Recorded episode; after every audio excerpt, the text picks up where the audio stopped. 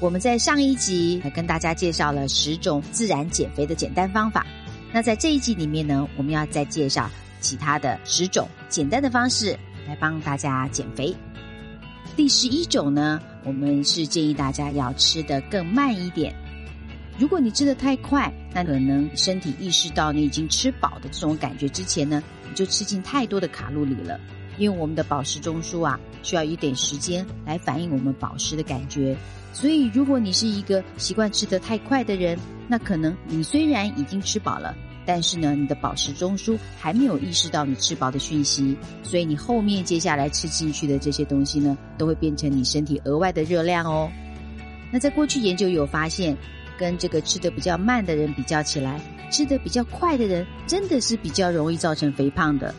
另外的话，如果我们咀嚼的更慢一些，吃的多咀嚼几下，然后呢吃的慢一点，这也可以帮助你吃进更少的卡路里。而且呢，在过去研究也有发现，如果吃的慢一些呢，也可以帮助我们跟减肥有关的这些荷尔蒙在体内增加。第十二种要介绍的方式是建议大家要多吃一些低升糖指数的蔬菜跟水果。蔬菜跟水果一直是我们在减肥的过程中一个非常健康的一个食物。虽然比较缺乏长期的研究的数据，但是一些短期的调查有发现，相对于一些比较高升糖指数的水果，低升糖指数的这些水果呢，它可以去让我们的饥饿感呃比较延缓，而且呢，它可以减少热量的摄入。像一些所谓的 GI 值哦，就是我们讲的升糖指数超过七十，就是属于高 GI 的水果。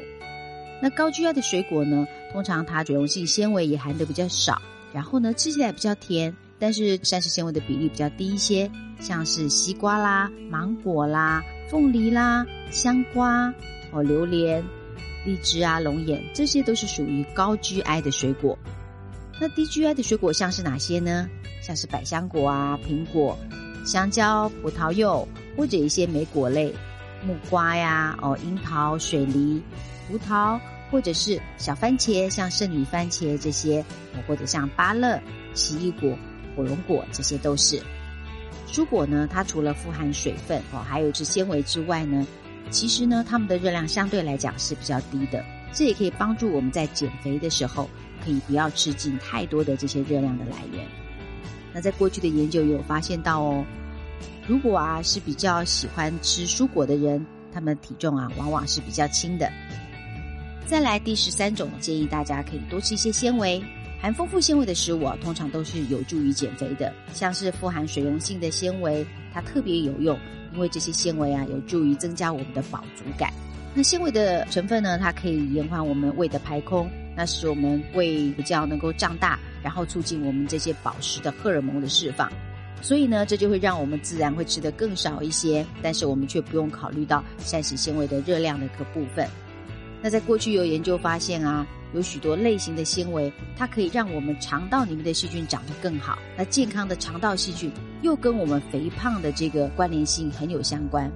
所以呢，如果我们能够在饮食中呢，去增加这些纤维量的摄取，一方面也可以让我们的好菌增加。二方面的话，也帮助我们减重这件事情。但是大家也要记得哦，在我们在增加纤维的摄取的时候，我们可能要注意，就是说，我们毕竟这些纤维不会觉得说，哎，腹部会胀啊，哦，或者是消化不良，或者是说有些人会有一些胀气的问题。那其实适量去增加我们的纤维量，确实对我们的减重是会有好处的哦。再来第十四种要介绍给大家的是，利用间歇性断食的方式。间歇性断食呢，它指的就是说，哎，我们吃东西跟不吃东西有一个循环的方式的一个饮食模式。那我们常听到的有几种，比方说五二断食法，哦，就是也，可能一周里面五天就是正常饮食，然后利用两天利用轻食的方式来达到我们所谓的间歇性断食的目的，啊，或者是一六八断食法，也就是一天里面呃有十六个小时不吃东西，然后呢吃东西集中在八个小时这样的方法。来说啊，这些方法可以让你整体的摄取的热量能够降低，而不必说很在意说，呃，你平常这个进食的每一餐的这些呃内容啊，哦，或者是一些热量的部分，跟其他的方式比较起来，有些人会觉得这种间歇性断食更容易来执行，而且也能够看到体重的减轻。那在体重减轻之后，也可以看到很多健康的效益哦。第十五章要介绍给大家的方法是，我们可以吃一些益生菌。益生菌啊，它是一个活的细菌，吃了以后对我们健康是很有帮助的。啊，现在很多研究发现，它不止可以改善我们消化系统的健康，对我们一些过敏反应啊，甚至减重啊，哦，或者是说一些睡眠啊，哦，甚至是一些泌尿道的健康，这些都很有关系的。在过去有很多的研究发现哦，超重的人呐，或者是肥胖的人呐，跟一些体重比较正常的人比较起来哦，肠道的细菌也不太一样哦。也就是说，我们肠道的坏菌比较多的时候，那也比较容易引起肥胖的问题。益生菌呢，它可以帮助我们肠道调节我们肠道的细菌，而且可以阻止这些膳食脂肪的吸收，而且同时可以减少一些像我们的食欲啊或发炎反应。像我们的食欲跟我们的发炎反应也是会引起肥胖的。在益生菌里面哦，有一些现在已经证实对于我们减低体脂肪哦，或者是内脏脂肪是有帮助的，像是鼠李糖杆菌啊、动物双歧杆菌啊，或者是这个加氏乳杆菌，这些呢，我们都会有看到一些减肥的效果。在第十六种呢，建议大家可以在饭后刷牙。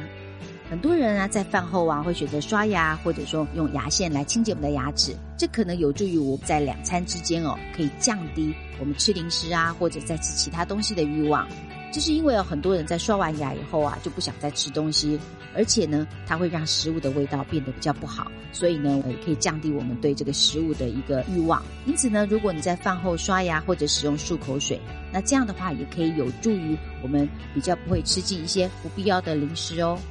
第十七种方式啊，是足够的睡眠。获得足够的睡眠啊，对于我们减重以及防止我们未来体重增加啊，是非常重要的哦。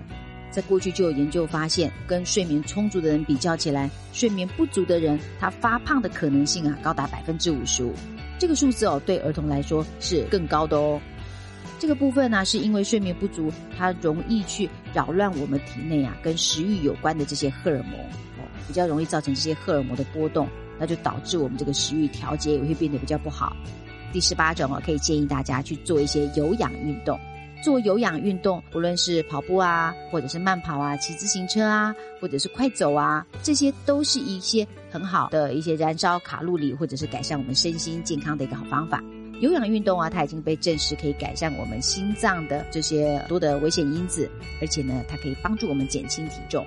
有氧运动在过去的研究有发现到哦，似乎对我们能够减少我们一些内脏脂肪的堆积，或者是说一些代谢疾病的预防，都是很有帮助的。而且呢，可以帮助我们降低我们这个最担心的腹部脂肪的问题。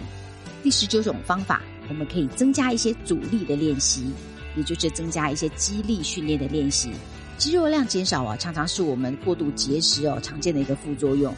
如果啊，你失去很多肌肉，那你身体哦，呃，燃烧热量的量啊，可能就会比以前更少。透过一些比较有阻力的运动，或者是负重的运动，它可以减少我们肌肉的一个流失，甚至可以增加我们的肌肉量。当我们肌肉量增加的时候，我们整个基础的代谢率也会提升。那这样也有帮助我们增加我们能量的代谢。而且呢，像这样子一些比较阻力型的运动，像是深蹲啊，哦，或者是说我们做的一些重力的一个训练啊。它额外的好处就是会让我们的体态啊，哦看起来也会更好哦。再来呢，第二十种呢，我们可以练习所谓的正念饮食。所谓的正念饮食，顾名思义就是基于正念。那当然开始可能是一个佛教的概念，但是呢，这也不完全牵涉到宗教的问题。在很多疾病的治疗上，包括我们讲的饮食失调啊，哦，或者是忧郁啊，哦，忧虑症啊，或者是抑郁症啊，或者是说跟食物相关的一些呃成瘾的一些问题上，其实很多都是靠透过这种所谓的正念饮食，然后来达到一些治疗的目的。那其实正念饮食啊，是关于使用正念来关注你在进食时的一些体验，啊，然后来改变我们对食物的一些渴望。从根本上来说啊，正念饮食它包含了很多，比方说我们在吃饭的时候慢慢吃，不分心，或者是说要仔细去倾听我们身体饥饿的暗示，吃饱了就好了，或者是说我们可以去区分真正的饥饿跟不是饥饿造成的这些饮食诱因。那我们也可以通过去注意我们这些食物的颜色啊、气味啊，哦。或者是它的质地啊，或者是味道，来达到我们这感官上的这些我们讲的一些沟通。那另外的话，我们可以去注意一下，就是诶这些食物对你的感觉或者是身材的影响，或者我们也可以学习着去欣赏我们吃的食物。像透过这些方式呢，就可以让我们在进食的时候呢，会更有意识，然后用更健康的反应来达到所谓的正念饮食的部分。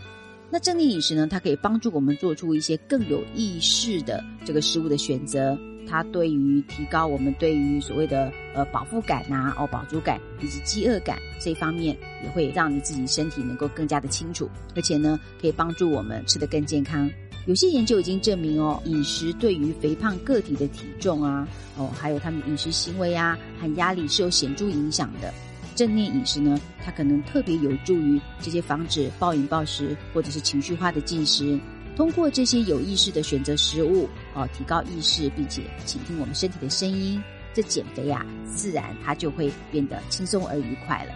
以上是我们介绍的二十种用自然的方式来达到减肥目的的一些方法。那当然，从长远看来，很多人呢，在这个不断的这个节食当中哦，常常都有一些失败的经验。事实上啊，节食的人啊，随着时间的推移，其实在过去的研究里面有发现，他们的体重反而是增加的。与其啊，我们一直关注在减肥上啊，不如我们用健康食物跟营养来滋养我们的身体，作为一个我们主要的目标跟我们的出发点。